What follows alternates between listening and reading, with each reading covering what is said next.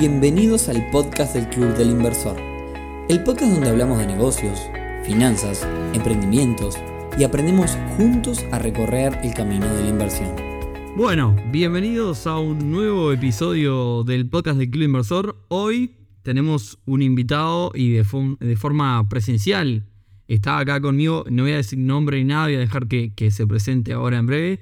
Vamos a hablar de un tema que todos ustedes nos han pedido cuando hicimos la sugerencia de qué tema le gustaría escuchar en esta temporada 2023, que es el desarrollo inmobiliario. Así que, sin más, te doy la palabra, no designí tu nombre, así que contanos primero, antes de hablar de cualquier tema, contanos quién sos, qué haces, y mira, haz una cosa, contanos por qué crees que estás acá en este podcast.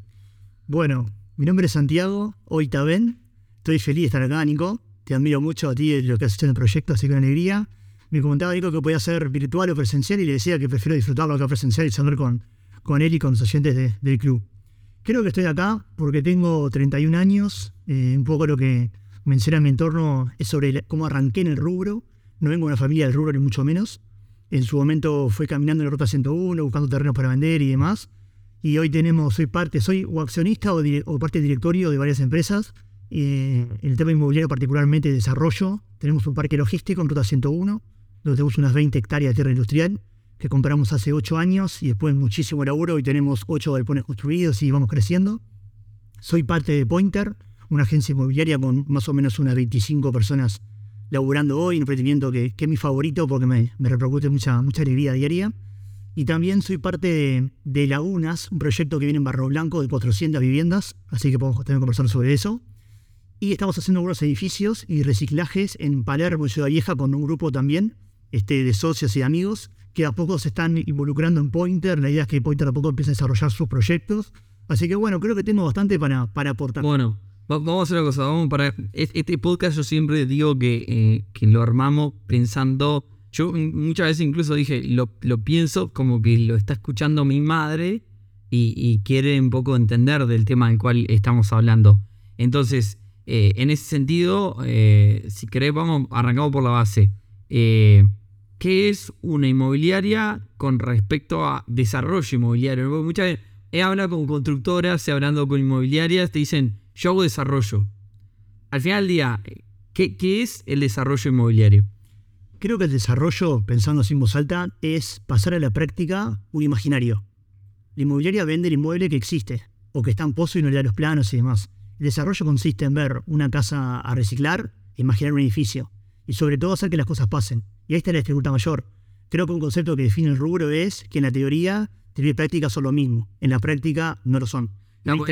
me ha pasado, Santi, de hablar con, con inmobiliarias y te dice, o con empresas que, que, se dedican al desarrollo puntual y vos le decís, no, pero sos una inmobiliaria. No, no soy una inmobiliaria, hago desarrollo.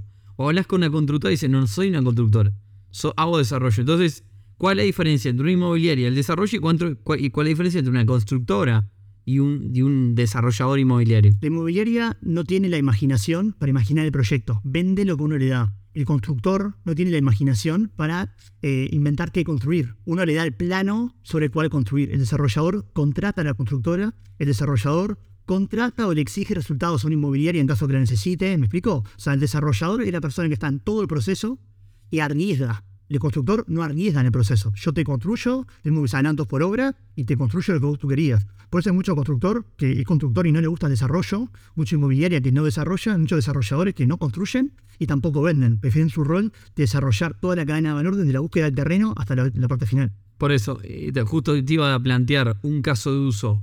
Un desarrollador básicamente busca un terreno en una zona que pueda urbanizarse, digamos, eh, o que tenga proyección de crecimiento eh, después que encontró el terreno, digamos, que, viene la parte de que se negocia, digamos, con, los propietarios del terreno, o, se compra el terreno, digamos, corregime si voy mal eh, y después básicamente busca inversión para desarrollar, o sea, arma un proyecto arriba de ese terreno correspondiente al lugar donde se va a desarrollar eh, esa propiedad, que puede ser un edificio, un viviendas y demás, arma el proyecto, sale a buscar inversores que crean en ese proyecto y después subcontrata la construcción, la ejecución de ese proyecto y después otorga utilidades. ¿Ese es el proceso completo? Sí, pero Pero, Hay varios bemoles en el que contás que si no tenemos en cuenta es la diferencia entre un proyecto y un sufrimiento, un martirio. ¿Ok?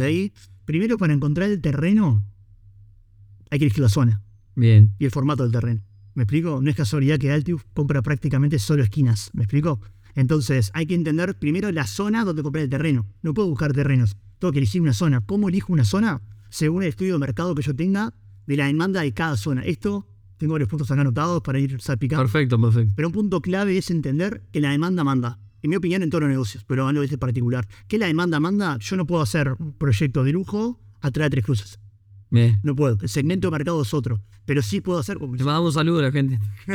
no, bueno, pues yo te hice un proyecto atrás de tres cruces, te quedó divino, pero tiene, es apto para estudiantes, Ah. tiene balcón, tiene una sala de cowork. O sea, una de las claves es entender a qué público quiero apuntar y dentro de qué público quiero apuntar, en qué zona está ese público. Por ejemplo, el público que está en Punta Carretas se está yendo a lugares privados. Sí. De un segmento quizá no tan alto como la un La Juana, Pilar de los Horneros. Hay muchas personas de departamento de Punta Carretas que se están yendo jóvenes profesionales a los barrios privados. Entonces, ¿Y por qué está pasando eso? Bueno, yo creo ahí el impacto pandemia es, es clave, ¿no? Ha habido un boom. eh, Verde, quiero verde. Quieren verde, el monoambiente que tanto le gusta a los inversores, ha bajado mucho la demanda en alquiler, porque la persona está buscando por lo menos un dormitorio para tener su estudio. Si tienen pareja, ya eso de la convivencia, incluso en un dormitorio más complejo. Sí, sí, sí. Ha subido la demanda por dos dormitorios. Entonces, perdón que sea tan histórico, pero antes de comprar un terreno hay que tener en cuenta a qué público voy a apuntar y por lo tanto en qué zona me quiero ubicar. Un ejemplo, Nico. Nosotros el proyecto de Andrea Tres Cruces se llama Perto, ya está todo vendido, sé que no es comercial esto. Eh, ahí incluso sacamos el proyecto de la ANB por fuera. Sí. Que el desarrollador nos decía, pero ¿cómo? Pero es lo mejor que hay, no pago, no pago esto, no pago lo otro. Sí, sí, pero la demanda me está indicando que precisamos, en ese caso, más monoambientes, poner estudiantes, que todos tengan balconcito, que tengan un box. O sea, hay que estudiar primero el mercado, la demanda y después ver qué terreno compro para apuntar a ese fin. Bien. Y en cuanto a la parte estructura, no sé si legal o estructura, el modelo de negocio de un desarrollador. Básicamente, bueno, hace un ratito hicimos todo el, el- lineamiento de qué hace un desarrollador, pero básicamente, eh, ¿dónde, o sea, eh, de, qué patas va ganando el desarrollo? O sea, si, si en realidad, esto no te, no te quiero preguntar de cuál es tu ganancia, sino es, básicamente es dónde, dónde, eh, interviene la ganancia del desarrollador. Es decir, levanto inversión como, como un edificio en pozo, levanto inversión y gano con, con una diferencia, digamos, cuando armé el proyecto, o le gano al terreno cuando lo compré, o le gano a la constructora que, o es un poquito todo lado en, en el desarrollo general. Me encanta la pregunta, Nico, porque me afía a un tema súper importante. La clave del desarrollador es ganar un poco en toda la cadena de valor, pero no en una en particular, porque a veces se mezclan negocios. Te pongo un ejemplo. He escuchado, no, yo desarrollo porque consigo terrenos baratos. Mm. conseguís terrenos baratos, venderos a un mercado, hacés negocio, no moviste ni un ladrillo, ni papeles, y ganaste la plata. Si sos bueno en conseguir terrenos baratos, comprarlos baratos y venderos. Claro, entiendo. Si sos bueno en conseguir ladrillos baratos, armar un marketplace de ladrillos y vender ladrillos. O sea, acá no podemos estar buscando la diferencia solamente en el terreno o la construcción, es el desarrollo de toda la cadena de valor. Y armado esto, lo que armamos de la estructura legal, depende un poco de la responsabilidad civil que uno quiera tener, etcétera, ¿no? Yo, por, por, por personal, y lo cuento, tenemos SAS. Es el Sí. modelo que encontramos que tributamos hasta un 12% en, en un monto razonable, o sea, donde me siento más cómodo es con la, es con la SAS. Pero después la parte legal es clave también, me das pie para un tema muy importante, la parte de los contratos. Sí. Ahora entramos en un tema.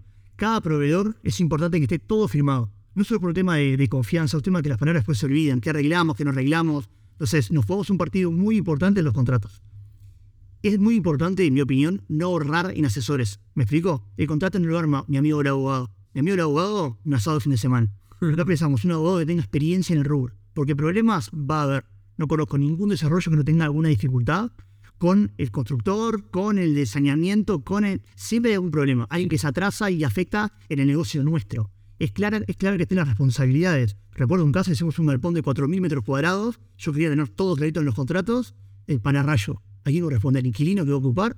¿Al constructor? ¿Al llave en mano? Y lo pagué yo, 8 lucas. ¿me explico? Ah. El panarrayo. Entonces es importante lo que decía, imaginarse la práctica de la teoría que estamos pensando y ahí trabajar fino, fino, fino, fino en todos los procesos. Claro, bien, bien. Y, y en- para realizar un desarrollo, ¿no? Te- digamos, me imagino que hay equipo, o sea, que, que se, alguien tiene que haber un cerebro, posiblemente en tu caso sea vos, pero más allá de eso tenés arquitectos o arquitectas, digamos, escribanos, o, sea, o, o tercerizás todo, digamos, como, como- cu- ¿cuál es el equipo de una empresa que desarrolla? Bien, primero hay que elegir los socios, ¿ok? Eh, yo soy partidario de no hacer nada solo, yo no icono nada solo, por el simple hecho que ya compartir con alguien ideas creo que te ayuda a crecer. Sí, ¿ah? sí, sí. Entonces precisamos primero, ese es el rol más importante, el del arquitecto, de confianza nuestro, que es el que va a controlar a la constructora el día de mañana. No existe, por más que las constructoras obviamente lo ofrecen, la constructora que te ofrece el paquete ya en mano y la dirección de obra incluida. La dirección de obra, ah, recapitulemos un poco, anteproyecto es cuando empezamos a tirar líneas de lo que se puede hacer. Proyecto ejecutivo ya son esas líneas más pro, ¿verdad? O sea, cómo va a ser la pared, piso, memoria descriptiva, un montón de detalles mucho más engorrosos. Y dirección de obra es el arquitecto que controla que la constructora esté realizando el proyecto ejecutivo que le dimos. Entonces yo no puedo poner a controlar al subcontrato. ¿Cómo sé que no me ahorró una pared? Yo no tengo forma de saber si el piso es el que le dije. Entonces, nos jugamos el partido en el arquitecto de confianza nuestra. Y ahí hay dos tipos de confianza. La confianza personal, de que sé que es un tipo que no me va a mentir, y la confianza profesional. Por eso insisto que no alcanza a mi amigo el arquitecto tampoco. Claro, y si yo el arquitecto, no. Yo no tengo amigos en mi negocio. Tengo socios, con el tiempo son amigos, pero es diferente. Sí, sí, sí, sí, entiendo. Empieza diferente la realidad. Y también es importante entender que la arquitectura es como la medicina. O sea, si ahí me duele el pie, no voy al cardiólogo. Entonces busquemos un arquitecto que sepa de esto. No, mi tía piensa en la casa de fulano. ¿Me explico? O sea, Vale. una persona o estudio que sepa de esto. ¿Por qué es importante, Nico? No es un tema técnico, es un tema que se tranca algo mañana y la intendencia no puedes caer a, a la ventanilla. Sí, Está nueve veces. Sí. Es clave que tu arquitecto, tu arquitecta conozca ahí la intendencia. No, güey, che, Verónica, mirá, se trancó esto, pero no sabes mal, mirá, me estás pidiendo. Entonces, clave los proveedores, clave el equipo, no ahorren ahí, ahí no está el negocio. Me explico, por eso insisto. La clave no es, pa, el arquitecto este me cobra 10 lucas más barato. Capaz que esas 10 lucas te hacen perder 180 y te hacen que el negocio no sea entonces pierde tiempo que al final del día es plata. y de esta mano, Nico, también un concepto que quería volcarles, porque hubiese venido bien que lo dijeran hace unos años. No expriman a los proveedores. El proveedor que vos le bajaste un 20% y vos vas como un crack a tu casa a tu pareja, fa, soy un cráneo, soy con de la cerámica, obviamente te bajan la calidad. Y que van a explotar el día de mañana no es el de las cerámicas, es a ti. Sí. ¿Me explico? Y esto es muy importante tenerlo en cuenta porque lo veo mucho, no, le canjeé todo, Sí, contentos. Y después le ponen algo, unos zócalos horribles, y cuando te mudas lo ves. claro. Cuando lo ven, ¿quién es el edificio? Fulano de tal. Entonces, a menos que quieras irte a vivir a Tailandia y vivir de mindfulness, si vas a seguir haciendo el en Uruguay, tenés que hacer un buen proyecto porque es tu nombre que está en juego. Construyas o no, que tengas restaurantes, o sea, Sí. tu nombre está en juego en estás haciendo. Te, te hago una pregunta como desarrollador, ¿no? Por un proyecto puntual que me llegó acá en, el- en una zona céntrica, como te digo. Es un proyecto donde en el lugar hay dos casas hoy. Bien. ¿Está? Y justo una cosa que le preguntaba, una duda que de principiante, que preguntaba es, vos, pasé por las casas y la gente eh, sentada en la puerta de su casa como si nada. ¿Qué van a hacer? ¿Van a llamarlo? ¿Le van a echar? ¿Le van a comprar? ¿Cómo se, de repente detectás que en un lugar, en, un tres manzanas, hay una necesidad? Y encontrás justo el pre- predio exacto para tu edificio. Que vas y hablas con el de la casa, mira, ¿sabes qué? Mañana quiero demorarte toda la casa, tenés que irte acá, te voy a pagar. co- ¿Qué, qué es lo que se hace? ¿la casa es el dueño o el inquilino? Así que, bueno, ahí no sé, porque yo no me paré a hablar con la gente, pero me pasó de pasar con el auto, mirar para adentro, y de repente la gente de su casa como si nada, y a mí me han dicho, che, mirá que acá vamos a hacer un edificio. Y yo decía, yo me preguntaba, ¿qué hablaron con esta gente?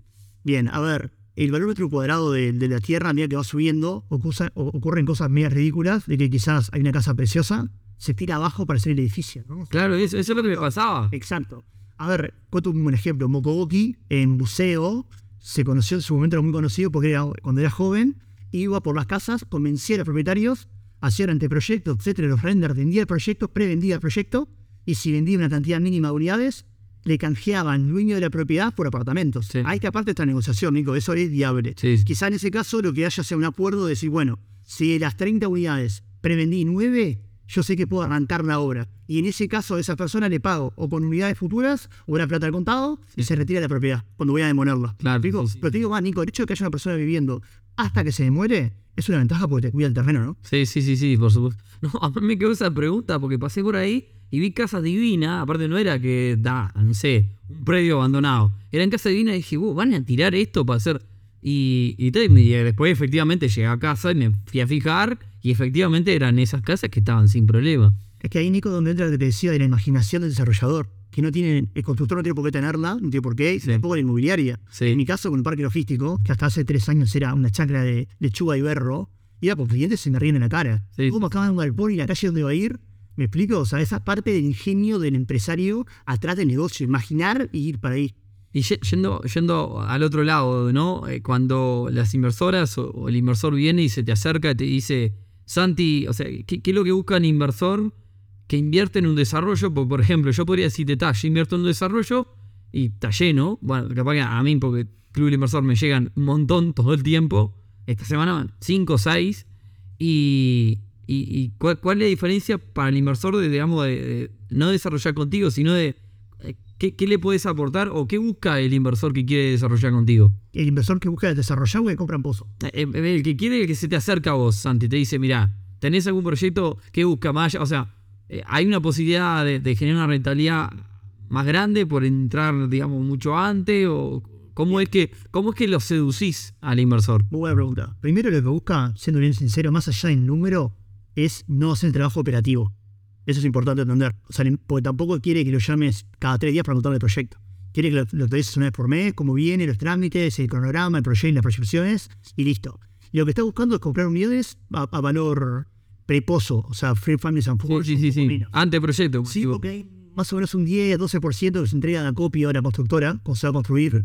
Y ahí tenés que liquidar algunas unidades, ¿me explico? Y el que compra en esa, en esa instancia tiene ventaja en el precio. También es cierto de que tenés más riesgo, ¿no? El inversor que compra en, esa instancia, si después no vende el edificio, ¿qué pasa? Y ahí entra el respaldo de los que están atrás para responder. ¿Qué pasa en un caso de eso? Te pregunto. Bueno, hay casos que han quedado obras truncas. Y pusiste la plata y Ya está. fuera, está mañana. Sí. Después hay un remate judicial, pero el terreno no llega a responder en el Porque año. invertiste en un, en un anteproyecto que invertís en un PowerPoint. Sí, sí, totalmente en un PowerPoint. Pusiste la plata en un PowerPoint. Está más es, Zen también, pero no. es como poner una startup. Sí, totalmente. Por eso es muy importante, vuelvo hoy, a, a la confianza que nos da, eh, en este caso, como inversor, el que está desarrollando.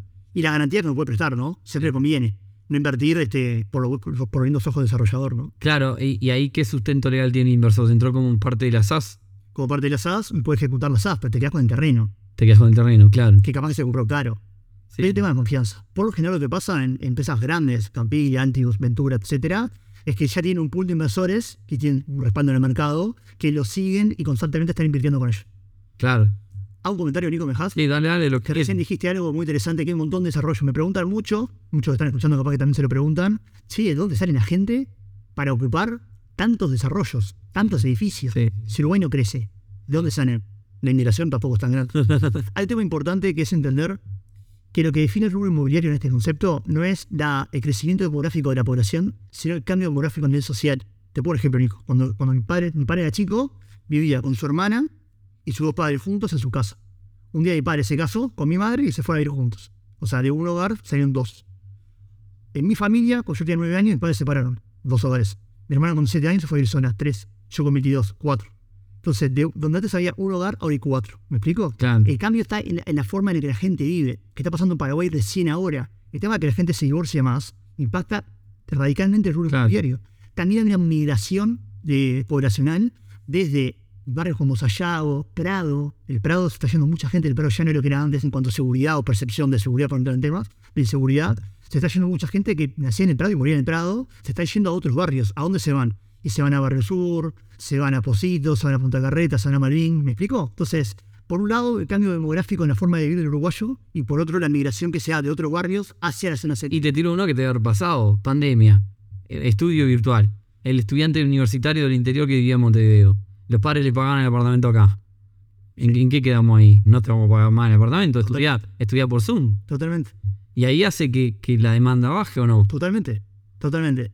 Hoy la demanda, ese, ese, ese interesado volvió ahora, ¿verdad? Pero la demanda está fuerte porque sigue cambiando el cambio demográfico. O sea, por ese lado que está empezando a desarrollarse, o sea, mi consejo es que haga un estudio de mercado, pero que, hay mercado todavía para seguir creciendo, en mi opinión. Claro, no. Bueno, de hecho, uno se pone a pensar también cuando vos decís, hay desarrollo por todos lados. Mismo acá, en Montevideo, o incluso vas a Punta del Este también, ahí por todos lados. Y vos decís, eh, muy, bueno, en Punta del Este o Noreste, imagino muchos mucho, argentinos, extranjeros, viniéndose a vivir a Uruguay. Eh, a mí me han llegado también un montón de desarrollos, todo en Punta del Este, y de Punta del Este hacia sus zonas, digamos, aledañas, que cada vez se están, digamos, poblando más. Eh, eso también se explica por, por quizás gente que se está yendo por, porque quiere ver más verde, quiere vivir en un lugar más tranquilo. Sí. Ese cambio es tremendo. Nosotros, la demanda por apartamentos de dos dormitorios ha crecido mucho. Que también impacta. Bueno, sí, más lejos. En este momento estamos en mi apartamento. Yo vivo con mi familia, que vos acabas de verla. Eh, que, digamos, dormimos en otro apartamento, en otro apartamento, en otro dormitorio. Y ahora estamos en un dormitorio que lo convertimos en estudio, oficina. Y, y básicamente, con un dormitorio solo no me, alcanzaría. Me alcanzaría, pero, pero como también de alguna forma monté un trabajo dentro de mi casa, necesito los dos dormitorios. Y seguro que el oyente, el oyente que está escuchando, se pone a pensar, y es el caso personal o de amigos o amigas, que parejas que están en un dormitorio están bien, y ahora ya hago gordo, no quiero escucharte más, este, haciendo la, videollamada a las 2 de la tarde, ¿me explico? Entonces ha crecido la demanda en dos dormitorios y ha bajado incluso un poco la un ambiente. Son cosas que uno va viendo en el... Capaz el ambiente te, hace, te da una sensación de encierro o de... Claro, después de la pandemia cambió, cambió mucho. Aparte del público, esta es mi opinión personal, el público en buen ambiente te alquila unos años, pero cuando puede se va. Claro. El de uno dormitorio se queda. Se queda. Que hace cuando me rentabilidad por un año, ah, me da un poco más en buen ambiente, pero tengo dos meses vacíos para alquilarse y ahí se la perdí. ¿Y alquiler temporal? ¿Te piden mucho para Airbnb y cosas así? Nos piden, pero la realidad es que hoy funciona bien Airbnb. O sea, mi consejo, nosotros, por no ser mi empresa, buscamos un servicio de, excelencia, no jugar al manchado. Me explico, tengo un cliente, a ver si lo puedo colocar y con una comisión.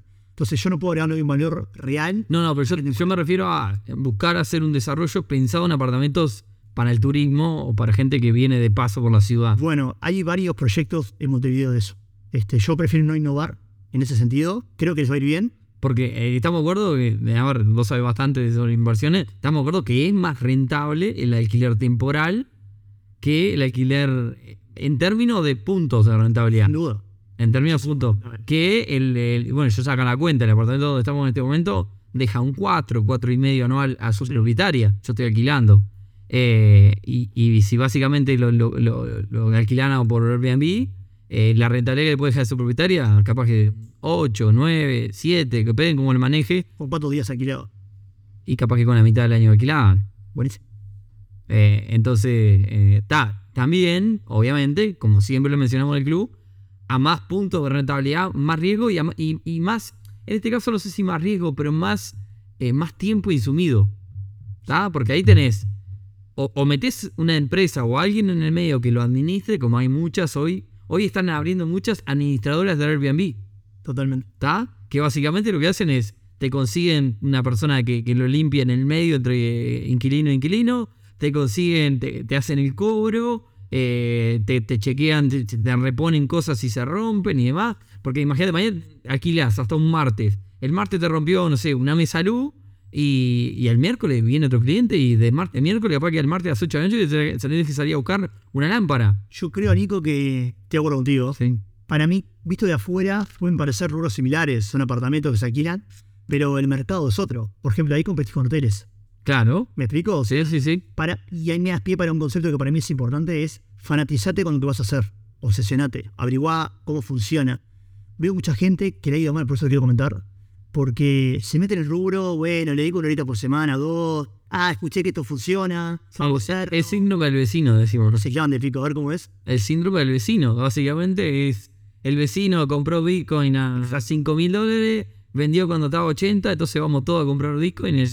No, teníamos ni idea de lo que hizo el vecino, pero como el vecino lo hizo, pimba. Totalmente. Y nos clavamos. y digo más, se cuento una infidencia de, la charla que tuvimos con Nico previa, cuando me invita a venir. Yo dije, pa, Nico, pero contarle capaz que hay competencia, etcétera. Sí. En realidad, y Nico lo que me dijo fue, Santi, y la idea es que cuentes un poco lo que están arrancando y demás. Y un poco lo que me, me animó a venir fue, conozco tanta gente con muy buenas intenciones, que por meterse a medias le fue como fue el caso del Cibercafé, el caso de la francha de padre. O sea, tengan cuidado, si se van a meter, háganlo, consigan como estamos hablando recién, consigan buenos socios, consigan buenos proveedores, proyecten bien los tiempos, es algo importante. Si la constructora te promete dos años de plazo, vos vendéis y prometéis dos años y medio. ¿Me explico? ¿Por qué? Porque no van a ser dos años. Siempre va a pasar, se va a trazar catastro de la fórmula Para, ¿y qué te decía yo? Lo que yo te decía en esa charla que tuvimos, que no querías venir, pero está bien. no, y yo te decía en esa charla, te lo decía, eh, este podcast como cualquier otro, porque yo escucho un montón de podcasts, te sirve como eh, inspiración, es decir, más allá de que eh, se develan los secretos, llámese secreto de un negocio, no importa. Nosotros en el club pasamos develando el secreto de todos los negocios. Eh, pero básicamente este podcast es, más inspirativo, o sea, e, es, yo me pasa a escuchar un montón de podcasts de, otros lados, de otra parte del mundo incluso, y capaz que escucho gente que, no sé, que la sacó del estadio en el mundo de la carpintería, y la verdad que yo no, no, no armé una carpintería porque lo escuché, sino que capaz que saqué algunos tips de gestión, saqué algunos tips de, cosas que, hicieron para, digamos, de trato al cliente y demás. No quiere decir que la gente que escuche esto no pueda poner una desarrolladora. Lo que quiere decir es que escuchar este podcast y arrancar una desarrolladora eh, es, eh, eh, digamos, es, estamos a años luz. Sí, de acuerdo, Rico. Y también te digo que si alguien arranca, ya se viene al mercado, porque competencia va a haber igual, y le vamos a lavar al mercado. Porque a veces nos, comparan, me pasa en Pointer como inmobiliaria, me comparan con colegas que no laburan bien, y a uno le cuesta más vender su laburo. Entonces, si alguien escuchando esto se anima a emprender y hacerlo bien, bienvenido sea. Y claro. Y del mismo modo, Nico, a mí alguien me ayudó en su momento. Yo, familia. Pero mira, lo que me pasó contigo, lo que me pasó contigo, esa, esa, me pasó contigo con un montón más, ¿no? vos me llamaste en su momento, che, Nico, me gustaría hacer un podcast para hablar de negocio, emprendimiento, papá, que es algo parecido a lo que hacemos nosotros. Eh, eh, me han llamado otras empresas para hablar exactamente lo mismo que hablamos nosotros. Entonces me pasó que alguna persona me dijera, oh, pero ¿cómo le vas a dar todos los secretos y todo el manual de cómo hacer lo que haces a otro que va a hacer lo mismo que vos? Pero le digo, yo te, yo te dije una cosa, que lo mismo que le digo a, toda persona. A ver, nosotros estamos entre los podcasts más escuchados de Uruguay. Pero la cuestión es que este podcast sale hace 150, creo que este es el 147. Casi 150 episodios, 150 viernes. Estamos hablando de tres años. Eh, para lograr lo que nosotros logramos, y no quiere decir que seamos, le hayamos acabado del estadio, simplemente estamos un poquito mejor que cuando arrancamos, y para lograr lo que logramos pasamos 150 viernes. Entonces, eh, no es lo que yo te pueda, todos los secretos que yo te pueda decir ahora y cómo hacerlo, sino es que vos te tomes el trabajo de estar 150 viernes haciendo lo mismo y ahí después hablamos. Entonces, ahí está la clave. Estoy de acuerdo contigo y esto que decís, para mí es clave que lo entienda que está escuchando y quiere desarrollar. cero. pero cero de la forma que Nico hizo el podcast. ¿Me explico? O sea, dedicarle tiempo. No es un hobby, es una responsabilidad grande. Tengan presente que, a ver, eh, hay errores que no son 8 o 10 mil dólares. ¿Me explico? Capaz que es muy grande. Entonces, asesórense bien. No ahorren en el abogado que arma el contrato. No, no, no expriman a los proveedores. ¿Me explico? Otro, otro consejo que puedo dar, que me venía que me diera en su momento, que los inversores sean personas que entiendan del rubro. No tienen que ser un experto estadounidense, pero un tipo que sabe que si atrasa la obra no pasa nada. Porque si buscan inversores financieros para este caso, que mes a mes les cobran el 0,8, el 1, no sé, sí, sí, sí. mes a mes que pasa te estresás más, eh, te complica el negocio, ¿Sabes qué? Eh, estás diciendo, me estás tocando puntos que esta semana fueron, fueron claves. Eh, yo he contado muchas veces, digamos, yo hago negocio financiero, que, básicamente se trata de, adelantar pagos y demás. Y, me ha pasado de trabajar con otra gente, entrar en conjunto en algo con, con alguien más. Y, me he enojado un montón muchas veces porque quizás ese alguien más viene del palo de otro palo, no, no entiende nada. Entonces, ¿qué pasa? Cuando, esa, cuando llegó el momento del cobro, se atrasó el cobro dos días. Entonces viene, ahí viene esa persona que entró en esa oportunidad de un negocio financiero y al final del día se enloquece y piensa que es el fin del mundo, eh, llama a todo el mundo, porque obviamente que se quiere pelear con, con, el océano entero y, básicamente, eh, bueno, termina, digamos, perjudicando a todas las partes porque termina saliendo un negocio sucio, ¿no? Porque terminan relaciones tensas entre todas las partes y demás. Y al final uno se enoja y dice, bueno, a ver, si vos no estabas dispuesto, a, dado la tasa en la que entraste en este negocio, eh, no estabas dispuesto a esperar dos días, entonces básicamente no entendías este negocio, porque esto era parte del riesgo que vos estabas asumiendo. Totalmente. Entonces, ahí ese inversor o inversora termina perjudicando el negocio. Un ejemplo concreto, el parque logístico nuestro sí. tardó cinco años más de proyectado. ¿Por qué? Porque había pocos proyectos, como polo empresariales en Canelones, tardó cinco años más. José Pombo es como mi gran maestro español, tiene parques desarrollados en España, Estados Unidos, como sabe cómo es el rubro. Me dice, Santi, tranquilo, eso cada año vale más. Bueno, José, pero quiero que salga. Tranquilo, Santi, va a salir. Pero ¿por qué entendía el rubro? Si eso hubiese sido una persona con menos cancha, hubiese sido este, un estrés probablemente hubiésemos vendido el proyecto antes y perdido mucha plata. Es que lo, que te pasa a vos, que lo que yo te estoy manifestando, te, te terminás pasándola mal. terminás pasándola mal, terminás haciendo algo que vos. Porque las cosas al final del día, como te sentaste a- hace un ratito a decir, hay que hacerlas porque la disfrutás. Totalmente. Entonces, me pasa esto de que se mete gente, digamos, eh, a- acá lo importante cuando vos, si querés de- dejar una lección a la gente, lo importante cuando entras en algo en conjunto, lo importante es que todos entiendan en lo que se están metiendo y el entender implica asumir, eh, la tomar la responsabilidad, ponerle pecho a la bala cuando algo eh, se complica, dado que, a ver, no querés complicaciones, andá y compra un bono, que hoy los bonos están pagando un dineral. Eh, Totalmente de acuerdo. entonces, eh, si vos no estás dispuesto a aceptar una complicación, no te metas porque obviamente estabas entrando en una tasa altísima y era parte del riesgo. Totalmente. Entonces creo que, que, digamos, en e- ese sentido, eh, vos decís que el inversor que viene a comprar en Pozo General también es el mismo del desarrollo y demás. Suele serlo, pero es importante que ahora el desarrollador, el que está escuchando y se va a animar a emprender, eh, va a ser el que va a ir a buscar a los inversores. Nadie le va a llamar a decirle, che, ¿por este por casualidad de desarrollo quiero invertir? Uno va a ir a buscarlos. Sí. El consejo es, empiecen a ir a buscar a los que están vinculados al rubro, a los que saben que han construido algo. Siempre hay un lugar donde tocan una puerta, pero empiecen por el rubro de personas que entienden, porque es único en el mismo, en el mismo que, que en el tema financiero, pero al revés en este caso. Mm. Una persona que sepa que si se atrasa, se atrasa, que es parte del, del proyecto. Ahí es clave, obviamente, como cualquier gestión de venta, actualizar al inversor cada dos, tres semanas, ¿verdad? Que es lo que hacemos permanentemente, para que el tipo entienda ahí. Permitime citar a Joaquín Subejeres, Juaco, que es desarrollador y de, eh, de la marca Urban, tiene varios edificios. Tuvo, tuvo en el club también. Ah, bueno, Sí. Juaco, es un amigo. Y Juaco una vuelta me dijo, Santi, ¿sabes qué importa más que la tasa del 6,5 y medio, 7? Que lo llames al tipo. Que lo llames y le digas, oh, viene esto, se atrasó un poco por esto, que lo tengas a- a- a- al día. Eso también es muy importante en desarrollo. Porque hay veces que de que el tipo puso la guita a que está la unidad pasan dos años. Sí, claro. Dos años. Sí, sí, sí. Y el tipo, si uno no actualiza, capaz que viene bárbaro. Pero el valor percibido por el cliente no se va a lucir si yo no le digo, hola cliente, hola inversor, mirá que tengo esta fase aprobada, tengo esto, tengo lo otro. Entonces, sean cuidadosos con los inversores, porque aparte, si les va bien, son los primeros que van a acompañar en el proyecto que viene. Claro, sí. Eh, al final del día es relación de confianza. El Club Inversor es una comunidad de gente que, busca entrar en un círculo de confianza. Listo. Esa es eh, la definición así, por defecto. Lo que te quería preguntar, ¿el inversor o la inversora te preguntan, eh, pues che, pues, ¿y por qué esto no lo hace un banco? ¿No te lo dicen eso? Sí, ¿O, qué rol cumple un banco en el desarrollo? ¿Participa? ¿No toca pisto? ¿No nada? esto es a nivel personal el comentario, ¿no? Pero el trabajo del banco es prestarte plata cuando ya no la precisás. Sí, sí. Entonces, el banco nunca va a arriesgar, al menos en Uruguay, en otros, otros mercados, nunca va a arriesgar en la entrada del proyecto. Al menos no conozco casos. Lo que hace el banco es una vez que nos queda un tercio para terminar la obra y tenemos un tercio comprometido en venta, nos presta la plata para terminar la obra, a una tasa obviamente bancaria. Entonces, puede ocurrir, ya entramos más en detalle, ¿no? Pero puede ocurrir que sea más rentable, por ejemplo, congelar un poco las ventas en, en determinado momento, avanzar con la obra, para que el banco me financie la obra que me falta y venderlo como precio de, terminada unidad, de unidad terminada. Claro. ¿Me explico? Pero el banco, al menos en el mercado uruguayo, ingresa a la segunda etapa cuando llevamos la mitad del proyecto ya Claro. avanzado. Dejar, dejar de, digamos, de, salir, de inye- inyectar plata privada, avanzar, avanzar, avanzar, para decirle, mirá, estoy ahí a determinar, me falta este piquito y en vez de sacarlo de la inversión privada, pimba, el banco va y lo termina. Pero el que está escuchando, el que está escuchando, que tiene un contacto en un banco, que ni vaya, que no pierda tiempo. En esta primera etapa no van a ingresar. Porque aparte el banco necesita, eh, por el negocio de ellos, porque le exigen los gerentes eso, ¿verdad?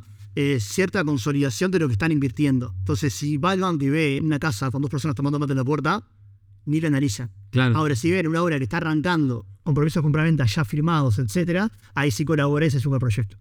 Bien, bien. ¿Y ¿Qué, qué es lo más, digamos un poco pasando raya, qué es lo más difícil de todo a la hora de desarrollar? ¿Es el hecho de generar esa confianza? En mi caso, lo más complicado es manejar la ansiedad. Creo que se han tenido mucho, mucho significado del club, el perfil de emprendedor inversor, la ansiedad. Porque hay veces que lo mejor que uno puede hacer es esperar dos semanas a que se le dé el contrato. Y eso, a lo que tenemos sangre emprendedora, nos, nos vuelve locos. Sí, ¿Me explico? Entonces, generar confianza, nada, yo creo que en mi caso por lo menos no me ha costado tanto, es importante. Yo creo que manejar la ansiedad, entender que hay que dejar trabajar a cada profesional, hay que hacer el seguimiento, tampoco es lo del ego y espero que me manden el contrato, ¿no? Bueno, ¿cuándo me puedes enviar? El arquitecto, ¿cuándo va a estar en el anteproyecto ejecutivo? O sea, siempre estar arriba de- del mercado. Algo muy importante, te cuento algo único. Es muy común, si se fijan en, en la ciudad lo van a ver, grupos que se juntan y hacen uno, dos, tres proyectos y se disuelven. Muy común. Sí. Lo que suele pasar ahí es que algunos socios trabajan más que el resto. Entonces, el primer proyecto somos todo mío, El segundo también. Bien. Y el tercero, sí, pues, loco. Yo laburo acá todo el día, ustedes otro negocio, al final no a lo mismo. Un consejo, permití darle también al que va a Perfecto. pongan un sueldo al que esté operativo. ¿Me explico? O sea, Sí. un ejemplo, en el edificio que estamos haciendo en Palermo, nosotros somos cuatro socios, de los cuales Matías, además de ser accionista principal, tiene un sueldo por mes. Material socio del club también. Sí, claro, Mati, fan del club. Sí, sí. Mati tiene un sueldo por mes. Eso le permite, eh, claro, el sueldo no es para hacerse rico, es para subsistir mientras se hace la obra. Pero la única forma en que Mati pueda dedicarle tiempo al proyecto es que pueda tener algo de plata para pagar las cuentas. Entonces Ah, también han, Si no comes, no trabajás. Chao. Conozco muchos grupos que se han peleado y me da pena, porque eran amigos, etcétera. Si se juntan dos, tres en un proyecto, vean la responsabilidad de cada uno. Sí. Y mi consejo es que el directorio funcione como directorio, que oficie cada una, dos, tres semanas con temática por orden del día, pero que haya una persona responsable, que además sea socio para que le duela si las cosas salen mal, ¿no? Obviamente, Sí. que presente los temas, que lleve la batuta y tiene que ser el mejor. En este caso, Mati está, es un crack y está muy metido en el tema. Y eso le permite, nos permite tener confianza de que lo que estamos haciendo va bien. Entonces, un consejo clave es no arranquen codo a codo, sos somos socios, vos para adelante, porque Claro. suele haber en el corto y mediano plazo conflictos con este tema. Y esto aplica, Nico, a todos los proyectos. A todo, al emprendimiento en general. Mucha voluntad y, po- y poco, y poca técnica. Totalmente. O sea, si todos, quere- todos queremos ser eh, Luis Suárez y ganar un mundial, pero Luis Suárez tiene cualidades técnicas que yo no tengo. Eh, entonces, voluntad capaz que tenemos todos, 3 millones de uruguayos. Eh, entonces, eso aplica a cualquier Bueno, esto emprendimiento. es un tema re importante, Nico. En nuestro caso, por ejemplo, éramos tres al principio y asociamos a, a este español que comentaba antes, a José. Tiene 70 años y mucha experiencia en el mundo de desarrollo inmobiliario en España, Estados Unidos, Uruguay. ¿Qué nos podía dar él? Y bueno, que con Mati, Gonza, Barbosa y yo tenemos todos los 30 años. ¿Me explico? Claro. Entonces, 31 en caso. José nos daba un poco de experiencia. Sí, muchachos, miren que eso no es tan así. Mejor vamos por este lado, guárdense con esto. Entonces, lo que sea vos, Nico, eh, cuando armen el equipo, en todo el negocio, ¿no? Pero bueno, hablo de desarrollo inmobiliario, armen un equipo multidisciplinario, no pueden ser todos nuevos con ganas. Sí, sí, Tiene que haber alguien que tenga una noción técnica, alguien que tenga buen gusto. ¿Me explico? Que no es mi caso en el, en el grupo. O sea, hay que tomar varios temas. Permitidme tirar otro, otro concepto que he Sí. visto muchos errores. No pueden armar el edificio por lo que les gusta. He visto muchos casos. Sí, ¿por qué lo pensaste así? No, me gusta, porque creo que tengan en cuenta que la demanda manda. Mucho arquitecto que no es comercial, que se puede hacer edificio. Yo le pregunto, ¿tú sueño es hacer un edificio y dejártelo y venderlo y te lo vacío o venderlo? No, no, venderlo. Entonces, esto no va a funcionar. Entonces, estudio de mercado. Otro tema importante, veo mucha gente que define los costos de- en el precio de venta por los costos. No, estoy esperando a ver cuánto me cuesta bien la unidad para ver qué precio de venta pongo. Eso es un error. Me parece un poco básico, pero veo que pasa mucho. Muchachos, muchachas, tengan cuidado. El, el precio de venta lo pone el mercado, no mis costos. Claro, sí. Yo soy ineficiente, Es al revés, vos tenés, que, vos tenés que tratar de marcar tu costo en base. a- no veo que- Pero este vos salís a vender una- un apartamento de 5 millones de dólares eh, en, en Posito en Mutagarreta igual. O, o a vender un, un apartamento de, de, no sé, de, de 500 mil dólares en Toledo. o algo más llano, Nico. Una emprendedora, una emprendedora, emprendedora que tiene una, una empresa de muebles, de diseño. Sí. y le pone tanto cariño y horas que vende la silla a 8 mil pesos. Y te explica, no, que le dedico tantas horas. Perfecto, pero el mercado por la silla paga 3 mil pesos. O te ajustas a 3 mil o te va a ir mal. Entonces, es más, yo recomiendo el ejercicio de fijar los precios de venta antes de saber el costo. ¿Me explico? ¿Con quién? Con inmobiliarias que conozcan, que le den confianza a nivel personal y profesional, que conozcan el mercado, ven que vivan la zona, lo que sea. Pero primero fijen el precio de venta y después cuando tengan el costo, ven si es negocio o no negocio. Claro. Y hay un tema, Nico, también, la reversa, nuevita, además de Sí. esa nuevita. Y sí. Mucha gente que en, en- en- en la- en la- en el fanatismo de hacer el proyecto, no, no, pero esto no es tan así, porque ahora vienen los argentinos y sube el precio, ta, ta, y van para adelante y después se entierra. Son pequeñas cosas a tener en cuenta para hacerlo bien, pero me parece importante esto, fijar el precio de venta, después ver el costo. Y si el número cierra, y el costo no es solamente el costo de la constructora, ¿no? Es el costo del contador que me ayuda la parte, de la parte fiscal. ¿Labura, labura siempre con las mismas constructoras y demás? No. No. Por mira, Pero tenés un grupo de, digamos, porque ahí es clave, ¿no? Sí. Ah, tengo preferidos, ¿no? Sin duda. Pero capaz que una constructora en un momento está con mucho laburo y te pasa un precio como para, bueno, si lo agarro, lo agarro, si no, ¿me explico? Sí. Entonces, también siempre hay que pedir dos, tres, pro- dos, tres proveedores de todos los rubros. De todos los rubros. ¿Por qué? Me parece a mí, uno por los inversores. Si bien que hay un solo proveedor de algo, Capaz que hay tongo. exacto. Sí. Parece que eso, pero no. Sí. Y número dos, capaz que quedas pegado. Porque capaz que vos pensás que como impresionero es. O sea, siempre dos, Sí. dos tres precios. No sea cosa que el que te vende ladrillo es también Santiago. Exacto. Claro. Bueno, puede pasar. Entonces son cosas que hay que tener en cuenta también. Bien. Eh, estamos hablando un montón de cosas. Me gustaría también, eh, eh, vos mencionaste al vuelo cuando arrancamos, básicamente, cuál es tu empresa, cómo la gente puede, no sé si a vos también te interesa, digamos, que la gente vea lo que vos haces y más, porque a mí me parece que está muy bueno, me parece que es una oportunidad también para difundir un poco lo que haces. eh, así que si querés, también te invito a contar cómo la gente los puede contratar, ver los proyectos que tienen, ver, no sé si ustedes hacen la comercialización también del proyecto. Sí, Bueno, nosotros en el grupo de empresas que tenemos, eh, tenemos Pointer, que es la agencia inmobiliaria, es una inmobiliaria que vende proyectos, tanto de los nuestros como obviamente de, de terceros. Tenemos varios, varios elementos. Eh, La gente, yo, ¿puedo- ¿dónde puedo entrar? Pointer.com. Pointer.uy, Pointer.uy. ¿sí? Y somos muy quisquillosos con lo que estamos hablando. O sea, por lo general rechazamos los proyectos de lo que tomamos. ¿Me explico? Claro. Porque vemos cosas que no nos parecen vendibles. Lo ideal, tanto Pointer o moneda de confianza que tengan, es sumarlo al, al proyecto de etapa más temprana. Che, fulano, che, Pointer en mi caso, o, o quien sea que les dé confianza, quiero hacer este proyecto. ¿Qué opinas? Insisto con el, con el caso de Atrás de Tres Cruces. Iban a hacer proyectos sin balcón, eh, sin sala de cowork, y viendo que el público va a ser estudiante, porque nos llaman todo el día. ¿Me Claro, sí. Lo adaptamos a eso. Entonces, creo que es muy importante ese punto. Tenemos Pointer, por un lado, tenemos más de 20 personas. Somos casi vecinos, nos vamos ahora a 21 de septiembre y Grito Blanco. En esta Así que eso ya bajó. Todos bienvenidos a pasar por ahí. Tenemos Álamo, que es de inmuebles industriales, que la fundé con 21 años, que está específicamente en el rubro de inmuebles bueno, logísticos y residenciales. Eh, tenemos, bueno, Roba 101, que es el parque logístico, ahí en Ruta 101, tenemos, como contado, 108 galpones construidos. Y después la marca, bajo la marca 100, estamos haciendo los, los edificios que, que comentábamos. Bien. Bien, así que, ¿y qué cantidad de proyectos tenés en total? Y debo estar en unos 5 proyectos y una fundación. Bien, eso es en cuanto a edificios y demás. Sí, sí. Bien. Bueno, el proyecto más ambicioso que tenemos hoy día, este, con Jorge, que le mando un abrazo también, es fan club.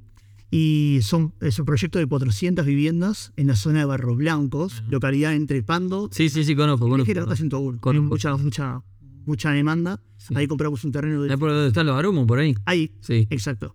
Compramos un terreno de 160.000 metros cuadrados hace mm, ya unos años. Y bueno, estamos con los trámites para hacer un proyecto bastante, bastante lindo, ambicioso. Tal vez es importante, creo, que lo que van a hacer sea aspiracional para el segmento de mercado cual apuntan. Que les dé orgullo. ¿Me Sí. explico? En este caso, nosotros es un proyecto para clase laburante. Que el proyecto sale, es, es la cara, es, es, digamos, es, la pantalla tuya. Bueno, que sea vos hoy, Nico, ¿no? De, Sí. que la confianza que vendemos, la marca personal que generamos, es los proyectos que hacemos. Entonces, eso es importante cuidarlo y que uno le dé orgullo. O sea, Otro Uruguay un muy poco, eso sí pasa en todos los rubros. totalmente. Eh, algo, algo, y como siempre se dice, te fuiste a quedar en un hotel, la pasaste mal, enseguida le contaste a todo el mundo. Te fuiste a quedar en un hotel, la pasaste bien, capaz que le contaste a tu familia y ya está. O sea, el rumor malo termina siendo mil veces peor que, que el rumor bueno. Estoy viendo que teníamos un montón de cosas, eh, teníamos este, digamos, un esquema de cosas de que hablar. eh, pero, pero bueno, la verdad que nada, Santi, me encantó la charla. eh, me parece que pasamos por más de lo que yo pensaba del, del rubro de desarrollo inmobiliario. Eh, nada, yo hace tiempo que, vengo haciendo un poco lo que haces, muchas veces de costado, sin que vos mismo sepas en realidad, porque muchas veces tarde o temprano por uno por un lado llegaba vos. Y así que nada, te felicito que todo lo que estás haciendo está muy bueno. Eh, nada, como, como del lado de inversión, eh, la parte inmobiliaria, a los inversores, me incluyo que soy un inversor más, nos pasa también que a medida que vas creciendo, además yo tuve familia hace poco también, veo que te va pegando el querer bajar el riesgo, ¿no? Y el rubro inmobiliario, si bien es un rubro que, para comenzar, yo considero que no está bueno, por el punto de, la rentabilidad, hay muchas más cosas mejores para hacer, creo que a la larga, eh, de hecho yo alquilo y pienso alquilar hasta que se me termine la energía y ahí me voy a comprar para dejar algo a, digamos, a mis hijos. Este, pero, pero creo que el rubro inmobiliario es algo que de a poquito empieza a despertar un poco. Pero en, en ese, en esa etapa, antes proyecto y demás, ¿no? Yo creo, Nico, a ver, yo era de la escuela hasta hace muy poco que no pienso, no tiene sentido comprar mi propiedad. ¿Para qué se metan invierto con la renta? Sí, sí, sí, voy. Y sinceramente pasan los años. Me pasó ahora, vi un lugar que me encanta, se vendió y no sé dónde me tengo que ir. Sí. Me muero. ¿Me explico? Entonces, creo que uno va tendiendo también a, a pagar tranquilidad, paz mental. Sí, sí, sí. Me quedan unos añitos todavía de, de energía, ¿no? Todavía me quedan unos añitos, pero, pero sí, yo. Nico de pasar, que lo quiero resaltar, Sí, de que hacemos para el hacemos para disfrutar. sí. Juan Balsa, que lo menciono por ser un gran desarrollador de barrios privados, una vuelta me dijo, Santi, arrancaste a hacer esto porque te gustaba, no lo olvides. Yo estaba re estresado y me dijo, sí, Santi, arrancaste hacerlo porque te gustaba, no, no te olvides por eso. Entonces, vuelvo un poco a lo, de, a lo de con quién nos unimos para ese proyecto, ¿verdad? O sea, que sea gente que, que disfruta la resiliencia a que las cosas no pasen en tiempo y forma. Ahí Fio Trucati, que labura, es parte del equipo de Pointer, siempre habla de la resiliencia. Ah, sí, sí. Es clave en los negocios en general, pero este rubro para Nosotros en este podcast tratamos de, de- de- tratar de, dar ese mensaje de disfrutar las cosas. El último podcast lo grabé a las 4 y 40 de la mañana. 4 y 40, el otro día estaba destruido. Y bueno, la realidad es que lo hago, te hago porque me gusta. sí.